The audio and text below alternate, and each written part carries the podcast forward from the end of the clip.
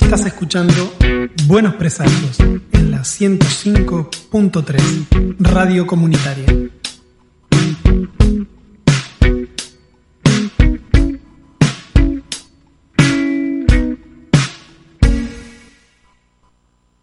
Nati, Chao, mamita. decile chau a la película.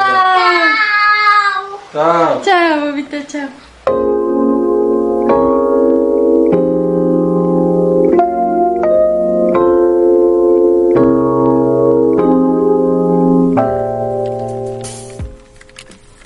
Arrancamos cuarto bloque de Buenos Presagios y acá estamos con un invitado en línea telefónica.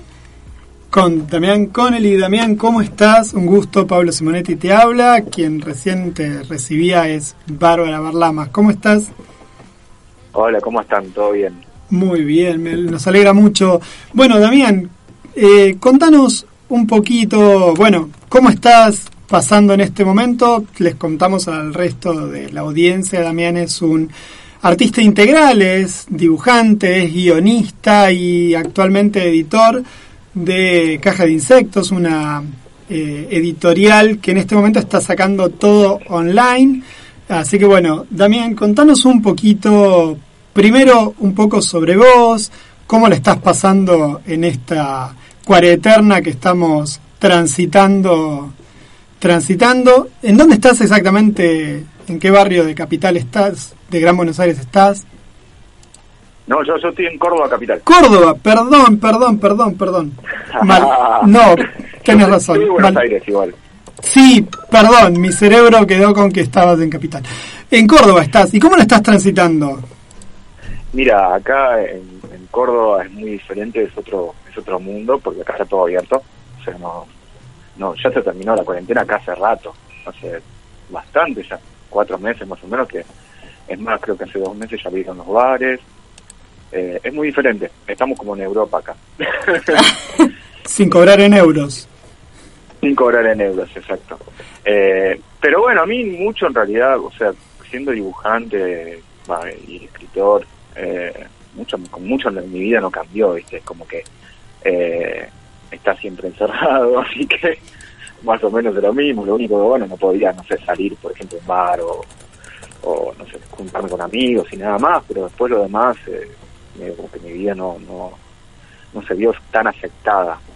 Eh, igualmente lo que más extraño siendo historietista son los eventos de historieta, obviamente que, que han desaparecido por, por razones obvias y es como que eso se siente mucho porque era cuando estás todo el tiempo encerrado en tu casa trabajando, eh, todo, todo el día en la computadora, lo que sea, siempre era hacer un viaje, ir a un evento en Rosario, ir a un evento en Buenos Aires o los eventos acá en Córdoba, ¿viste?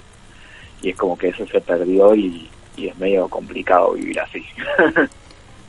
Sí, claro. Eh, justo ayer cuando estábamos conversando, por, coordinando para hoy, eh, charlábamos esto de eh, los premios Trillo que supuestamente, bueno, se habían aplazado para, para ayer y ya tampoco ayer pudieron hacer eh, la, el- la presentación o, o el, El o la entrega, el anuncio de los premios, porque también Rosario volvió volvió para atrás y sigue sigue estando en cuarentena, así que está todo está todo como muy parado. Eh, Sí, eh, eh, es más, los aplazaron sin fecha, de, no tiene fecha todavía. claro, vos me decías eso ayer. este año no- iba a ser, eh, dime, iba dime. a ser en agosto la Crap Bam Boom. Claro, y se recontra suspendió para todo el viaje. Bueno, estamos todos frenados. Vos cómo lo- vos me decías, bueno, lo vivís encerrado, pero igual en lo personal esto de estar no sé, con todo abierto. Nosotros acá en Chubut eh, también tenemos algunos lugares que están muy comprometidos, ciudades que están muy comprometidas. Trelew, donde en particular donde estamos nosotros, eh, no tiene una situación tan grave. Ahora empezaron de vuelta lentamente a subir los contagios. Eh, no sé cómo lo vivís vos. Nosotros lo vivimos como medio ya en un estado de, de, de trinchera, ¿no? Que estamos como con el Jesús en la boca todo el tiempo de cuando nos revienta Ah, sí. y explota todo. No, sí, obvio, obvio. Acá es como que estamos medio. Acá hay muchos más contagios, creo que Chubut. Eh, pero igual, viste, acá no, eh, Córdoba es una ciudad especial. si cerrar las cosas se complica mucho y y acá directamente se abrió y bueno, que sea, que sea lo que sea, eh, todos los días tenemos contagios, todos los días tenemos muertes, eh, es muy, muy, muy heavy todo. Eh, o sea, yo estoy acostumbrado a estar encerrado, eh, estoy acostumbrado a no, no, no salir tanto, ¿viste? Y no se me complica tanto, pero yo veo un montón de gente que, que se, ha, se, ha, se ha complicado muchísimo. Eh, igual sí, obvio, eh, todos los recaudos siempre, ¿viste? Como que... Eh, encima me tuve que mudar en plena en plena pandemia y fue como todo muy como muy estresante todo Sí, eh, leíamos tu, tu texto ahí por las redes sociales donde ibas como contando el periplo de, de este momento. Bien, eh, hace poquito empezaste una historieta que es Me Prometiste Oscuridad, que la estás sacando por Caja de Insectos, que se consigue online. Eh, va hasta el número 3, vamos a charlar un poco ahora de historietas también, como para distender un poco, con un título que está recopado, que es Me Prometiste Oscuridad, justo ahora en pandemia va como piña. Claro, hablar del apocalipsis en pandemia, pero va, así. Pero para, para, a mi favor es que yo lo empecé a hacer antes. Fuiste un pionero. Un mes antes de que arrancara la pandemia, fue fue tremendo, porque encima estaba, estaba planeado para otro formato, estaba planeado para, para, para ver si lo podía sacar en papel, ¿viste? era era otra otro el plan. Y medio como que Caja de Insectos es un hijo de, de, la pandemia, porque eh, nos, nos vimos eh, con Anabela Mazzaferri, que que es mi compañera en la editorial, eh, nos, nos vimos esa encrucijada de, bueno, nada, hacemos todo digital, eh, y, bueno, tratamos de, ver de, de- solventar los fondos con un pago bastante accesible, y nada, se dio así, y bueno, ahora me parece que vamos a seguir así durante mucho tiempo, eh, pero más que todo porque ya el proyecto está planteado para, para que sea historieta digital eh, y que sea con series, ahora empezamos con otro también, que Sí. no es mía. Eh, y la verdad que funcionó. Eh, es muy raro porque yo la verdad que no, no tenía mucha fe en el formato digital porque la gente no está acostumbrada en Argentina a leer. Además yo creo que no está acostumbrada en el mundo todavía el 100%, eh, ni siquiera en Estados Unidos. Y, y fue muy, muy, muy sorprendente ver gente leyendo la historieta en celular. O sea, que no es algo que siempre digo que yo no puedo hacer, no puedo leer una historieta en el celular porque mi vista no me da. Eh, de tanto estar en una pantalla o, de tanto dibujar, ya mi vista eh, no, no sirve para eso. Y bueno, me sorprendió mucho ver mucha gente eh, leyendo la historieta en sus celulares, en sus tablets, eh, que son lo más, o sea, no, no hay tantos que lean en la computadora, porque les pregunto, y no, lo leí en, el celular, no, lo leí en, el la tablet. A mí me, yo en el celular no puedo, eh, yo lo leo en la compu. Bueno, Yo- pero vamos como esta pandemia logró que muchas cosas de Oriente vinieran hacia acá. Primero la pan- el Sí. virus, después los barbijos y ahora toda la cuestión de esto de leer en- En- a través del teléfono historietas es muy muy del mercado chino, Asiático. coreano, japonés, sí.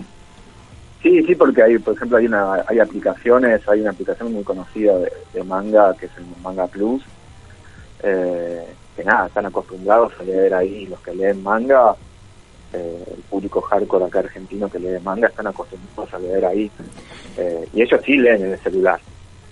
Claro, yo lo descargué a esa ¿no? aplicación en un momento y se me hacía como picante leer tan chiquito. Yo, si bien tengo la vista Sí, sí. mejorada con la operación láser, pero así todo es medio mucho.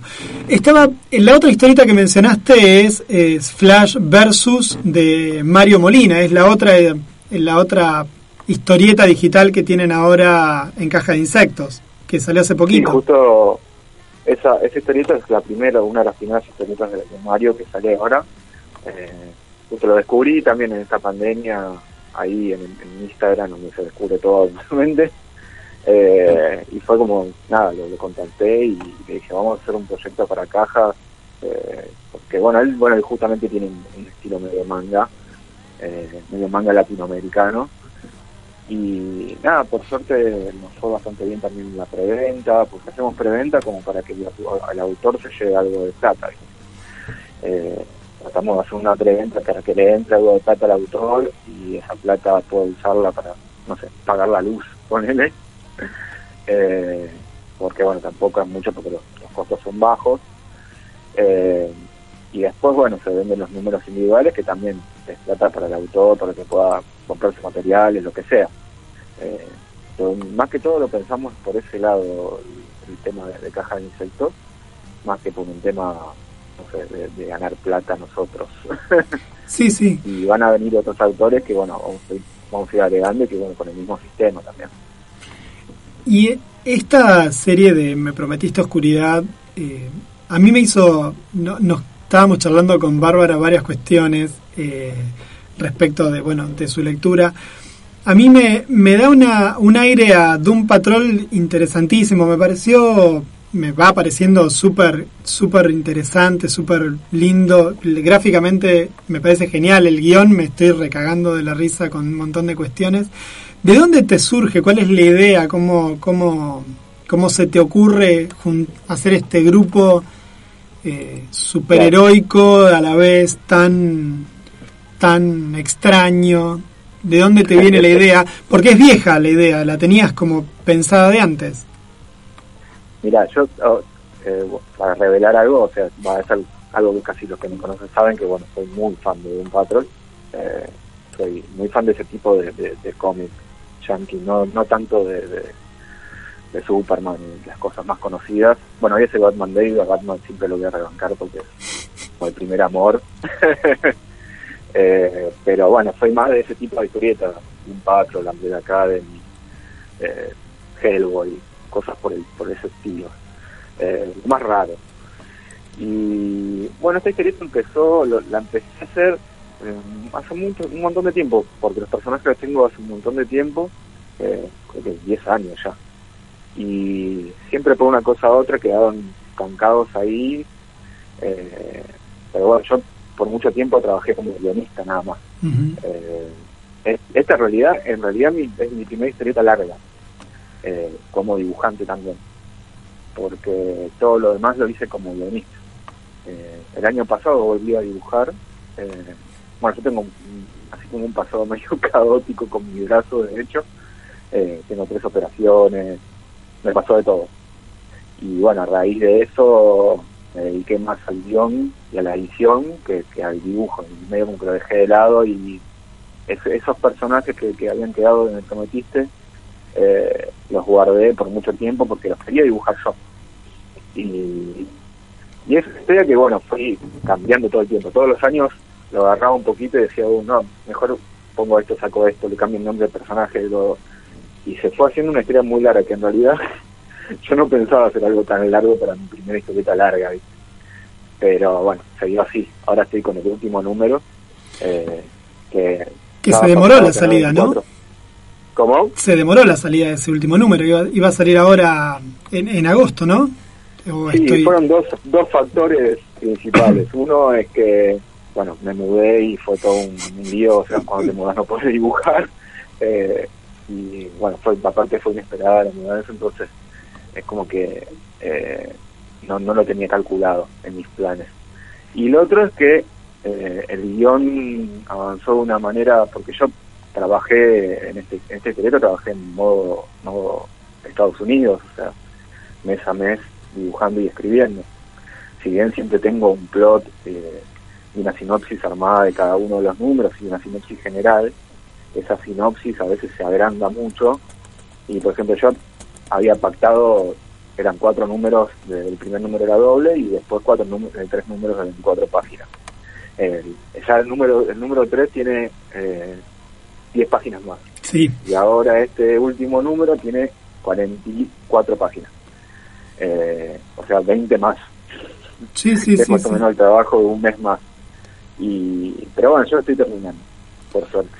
A mí me, la verdad que me, me encantó el, el guion, me divierte mucho, pero visualmente lo que es el dibujo es fantástico, me pareció excelente. Gracias. Son esas cosas que realmente uno tiene ganas de tener en papel, ¿eh? Digo, yo leo Ojo, mucho digital. ojo, es una es una exploración el dibujo por ahora, ¿eh? porque como te decía, tuve mucho tiempo sin dibujar y es como que me encontré, o sea, ahora es como que voy planteando con cada página nueva que hago, me voy planteando algo nuevo.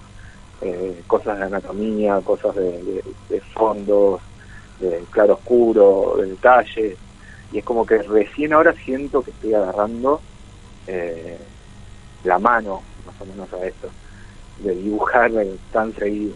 Eh, y los diseños y todo es como que siempre van van variando porque bueno por, por ese tema de ir evolucionando como dibujante también no ¿Qué estás, aparte de tratar de terminar esto, eh, todavía no lo leí, pero vi que sacaste también, tenés ahí disponible un libro de cuentos cortos, que Sumergirse. Yo todavía no lo pude leer, debo confesar, eh, ya me voy a poner en campaña.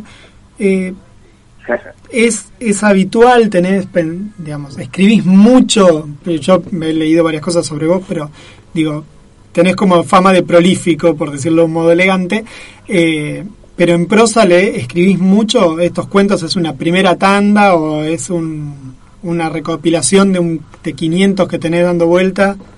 ¿Cómo es esta idea de escribir un libro de cuentos cortos?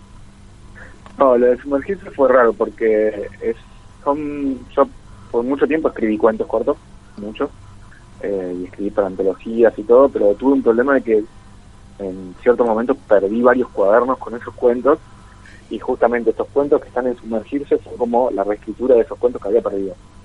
Eh, un día me senté y empecé a reescribir todo lo que tenía y, quedó ahí y bueno, eh, supuestamente iba a salir en papel este año eh, ese libro, pero no me aguanté y salió en digital. Eh, y es como que, nada, es como exorcizar esa cosa de, sacar una antología de cuentos una vez por todas, que siempre publiqué en antologías ajenas, eh, un cuento acá, un cuento allá, eh, y decía, bueno, no, tengo que hacer algo. Y escribir escribo siempre. Eh, este año es el año que menos escribí en mi vida. es muy raro, porque con el dibujo te lleva mucho tiempo. Y dejé un poco de lado la escritura, si bien tengo otros proyectos dando vuelta con otros dibujantes y todo, eh, es como que es muy mínimo lo que escribí comparado con otros años. Y, y bueno, nada, ahora justo dijiste que tenías pensado un, tenés armando otro proyecto. ¿Tenés muchos proyectos ahí colgados o es este solo que decís terminar, terminar la historieta, terminar Me Prometiste Oscuridad y este otro proyecto y colgaste por este año o tenés, no sé, no. cuatro o cinco más como el otro día charlábamos. El otro día charlábamos también con, con otro con otro autor y nos decía, bueno, sí, tengo una historieta con fulano, otra, un guion con... ¿Con quién? Eh, charlábamos, charlábamos hace un tiempito con Santulo y nos decía, tengo esta con fulano, esta historieta con Mengano, esta otra con Perengano y tienen, vos estás en el mismo plan, digamos. Con Santulo, con Santulo. sí, sí, ah. con Santulo. que él me roba a los dibujantes a mí. es, mexicano, uruguayo, robador de dibujantes, le digo yo. Ah. mentira. Está muy bien. Pero bueno, entonces tenés como varias cosas en este momento, tenés más de una acción eh, ahí disponible. Es haciendo historietas acá en Argentina es muy complicado mantenerse con un solo proyecto todo el tiempo, porque tenés que buscar, viste, varias puntas, un proyecto para mandar a tal lado. Eh, por ejemplo, tenemos un libro con Nico Brondo, eh, que va a salir, bueno, también trabajó con Saturno, y que va a salir en España, pero bueno, con este tema de la pandemia se nos atrasó la salida ya, porque no, se quieren arriesgar a sacarlo, porque bueno, en España también es todo complicado, y nos lo pasaron para el año que viene poner y es como que un montón de cosas que tenían que salir este año también me las pasaron para el año que viene y como que el año que viene van a salir un montón de cosas juntas eh, que no voy a saber cómo promocionarlas porque eh, bueno por ejemplo eh, me prometiste me pasó que que saliendo del segundo número me contactó una editorial de Estados Unidos que es Beaumont para publicarla allá y fue como yo estoy en el medio de esto y ahora me pidieron de publicar allá y es como que me metió más presión todavía. Bueno, ese es el tercer factor de, de por qué me atrasé con el último número. Eh, porque justo en el medio me vinieron con eso y fue como, puff. Así que el año que viene, en abril, sale el primer número allá en Estados Unidos también. En abril del año que viene. En abril del año que Sí. viene. Y lo van a, y Sí, lo vas a en, en enero sale Barnaba Jones, que es un Sí. libro que hicimos con Kundo Crunch. Sí. Eh, ese sale también allá en Estados Unidos en la misma editorial.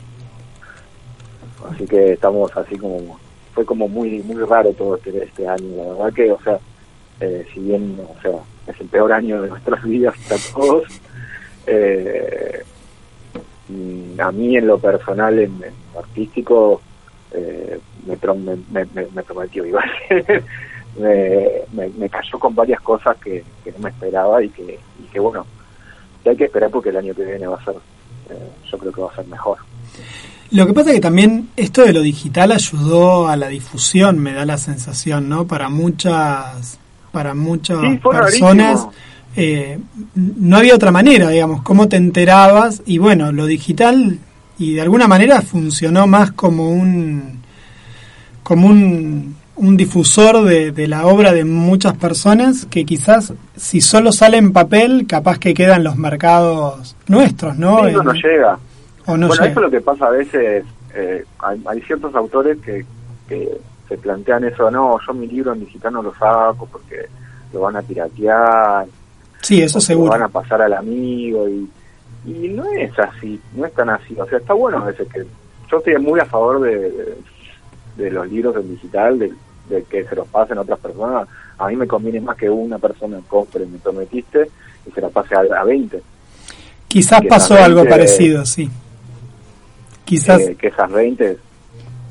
Sí, decime, perdón. No, no, eso, que quizás acá pasó algo parecido, que la compramos y un poco la difundimos, pero también es cierto que ahora tienen, qué sé yo, yo la compré en digital y ahora quiero tenerla en papel, porque la verdad que es una obra que a mí me interesa mucho más tenerla en papel que guardada en el rígido eh, adentro la de vas un- a tener en papel. de un La disco externo. Y la quiero, y la queremos dedicar, no, pero fuera de joda.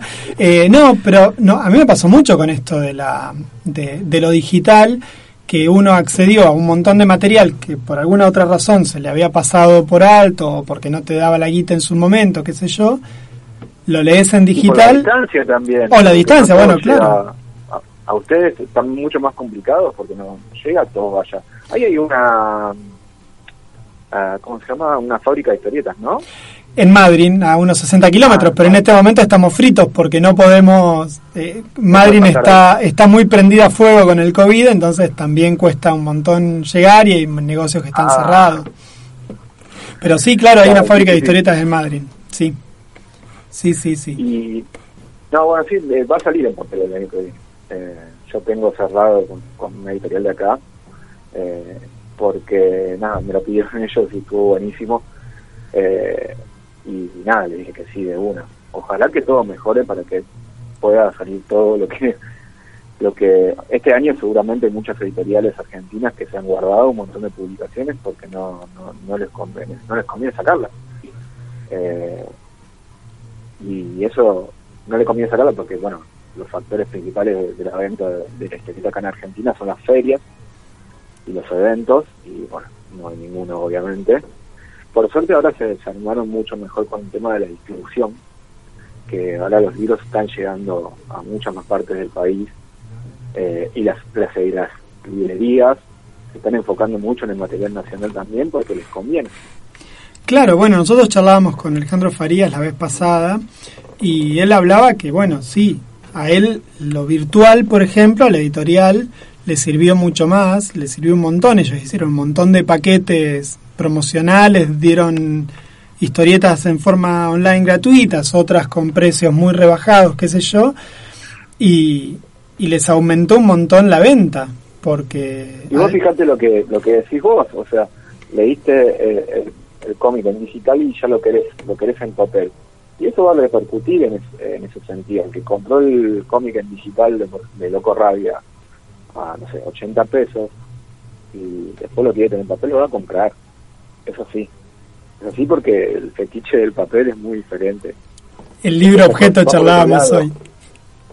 Va por otro lado sentarse a leer un libro tranquilo en, no sé, en la cama.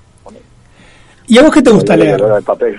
¿Y a vos Eh, qué, qué te gusta leer o en qué. ¿Con qué te gusta distraerte? ¿Con el cine, con la tele, con las lecturas? ¿Qué estás leyendo, qué estás mirando? Ahora estoy leyendo eh, Bajar de lo peor de Mariana Enríquez, Sí, Claro. eh, que me la regalaron justo hace poco. Eh, terminé de leer Nuestra parte de noche, que es excelente. Eh, bueno, Mariana Enríquez me encanta, es un- una de mis escritoras favoritas de Argentina. Eh, después estoy releyendo Stephen King, porque justo salió una colección de esas económicas. eh, En me tapadura. a releer- sí, me puse a releer todo lo que va saliendo, porque ya hay muchas cosas las había leído, eh, pero bueno, fue como uf, una buena oportunidad.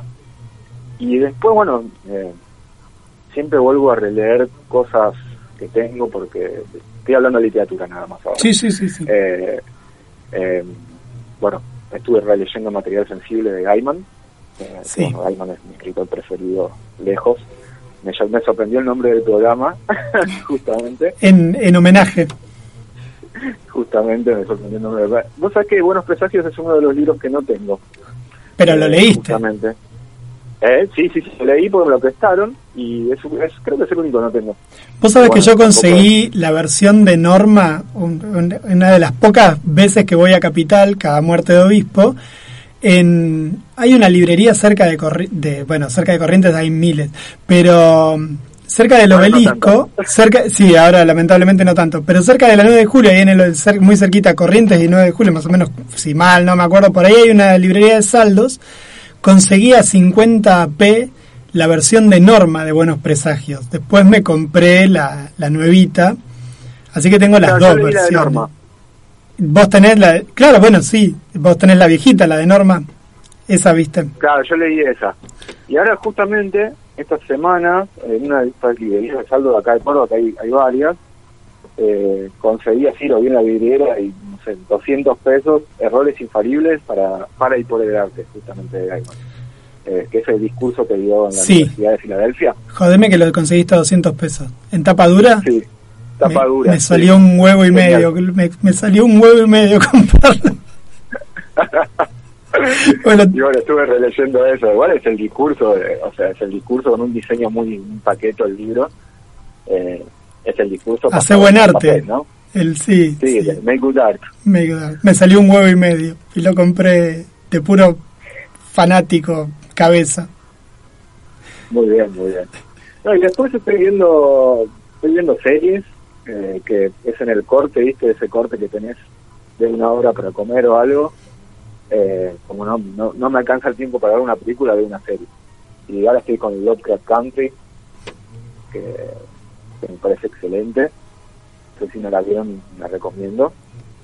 La, vamos a- la tenemos en la lista de, de recomendaciones que tenemos para ver, pero el tema es que no nos alcanzan las horas del día para ver todo lo que nos recomiendan. Y Yo yo, de ver cosas para verla, eh, ojo. claro, yo la tengo para leer. La tengo, sí leo mucho en digital y la tengo en el teléfono para leer, así que la voy leyendo de a poquito eh, a la novela. Así que bueno, La novela no sé qué onda. Tendría, Y- que, tendría que bajármela. La, la- Pero está buena, está interesante. Yo recién arranqué con la novela y ahí tengo los primeros capítulos para ver, pero bueno, tengo que sentarme, o leo la novela o me pongo a mirar la serie, todo junto. La serie es muy buena, la serie es muy buena, la verdad que, que es muy buena, es muy dura, es dura, porque es una época muy jodida, que en realidad no, no varía tanto, no es, no es tan distópica de lo actual en Estados Unidos, ¿no? Pero No, no, eh, para nada. es.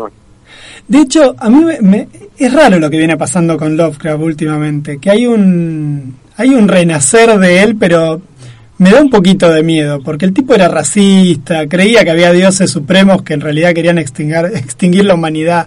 A mí me da como un me da un miedito este fanatismo nuevo por por Lovecraft.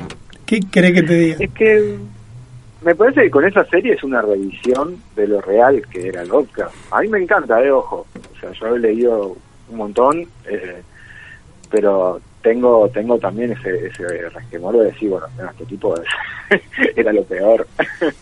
Eh, pero bueno, es, es el eterno resplandor de, de, De los Yankees. de, de separar no de separar al artista de la obra viste es muy complicado Eh, y un artista de esa época que era una cosa muy Era un tipo que la pasaba mal también, creo, eh, en su vida en general.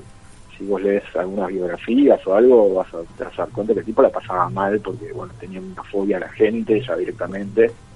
Eh, no era solamente el racismo hacia la gente de raza negra, sino un racismo general. o sea, Claro, todo. no discriminaba a nadie para odiar, digamos. No, no, no, no, no, no, no, no, para nada.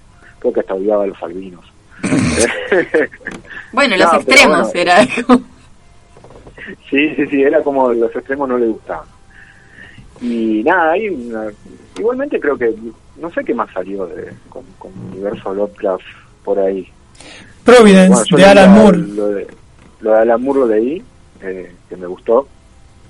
Y, pero bueno, sí, sí hay, hay, hay videojuegos, hay bastantes videojuegos. pero- Sí, qué sé yo, a mí la serie esta, Stranger Things, no me gusta, pero para mí va en esa dirección también, si bien lo mezclan más con los extraterrestres y qué sé yo, pero esta idea de este mundo paralelo, qué sé yo, a mí me, me da...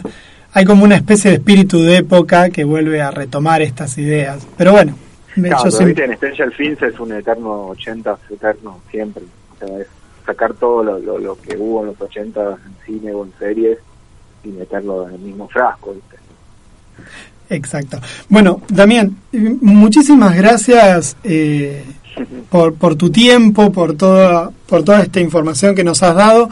Decinos, si querés mm, comentarnos un poco más, alguna novedad que tengas por, por publicar, así también nos funciona como, como, como, Como avance, difusión. como difusión también de, lo, de tu obra. Contanos un poquito alguna cosa más y ya te liberamos de, de la charla. Está bien, muchas gracias a ustedes. Este, no, y bueno, ahora sale Me Prometiste 4. Después ya entro en medio como un hiato de, de preparación de una de un librito, una novela gráfica eh, corta, que también va a salir en digital. Eh, que bueno, es muy probable que haya noticias para octubre, noviembre ya de eso. Y después, bueno, me tengo que poner a preparar justamente la, la, la edición de Estados Unidos de Me Prometiste, porque hay un montón de cosas que voy a redibujar, retocar. Es como que el formato de página es diferente. Yo lo, voy lo trabajé con formato A4 normal, que es el formato que, que es más posible de publicar acá en Argentina, en papel. Y el formato de Estados Unidos es como 5 centímetros más largo. Entonces es como que hay que redibujar las páginas, acomodarlas de vuelta.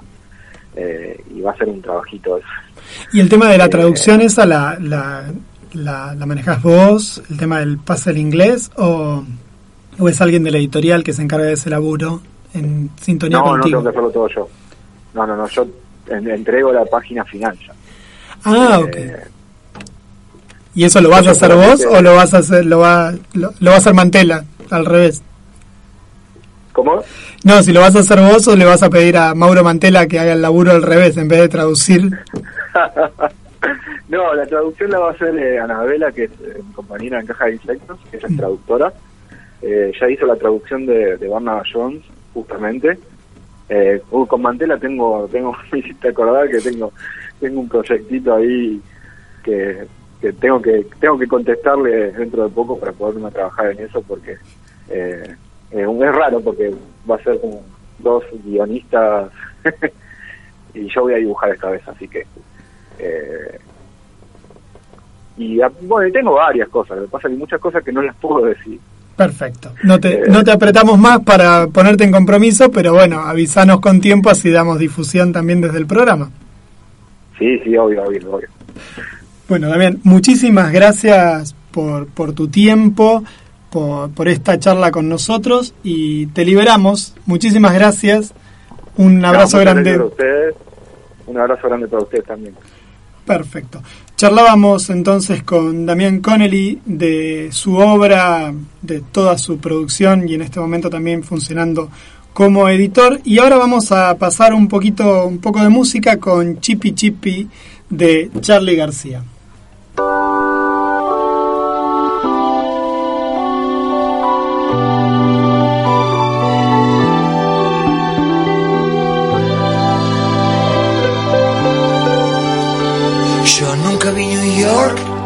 No sé lo que es París.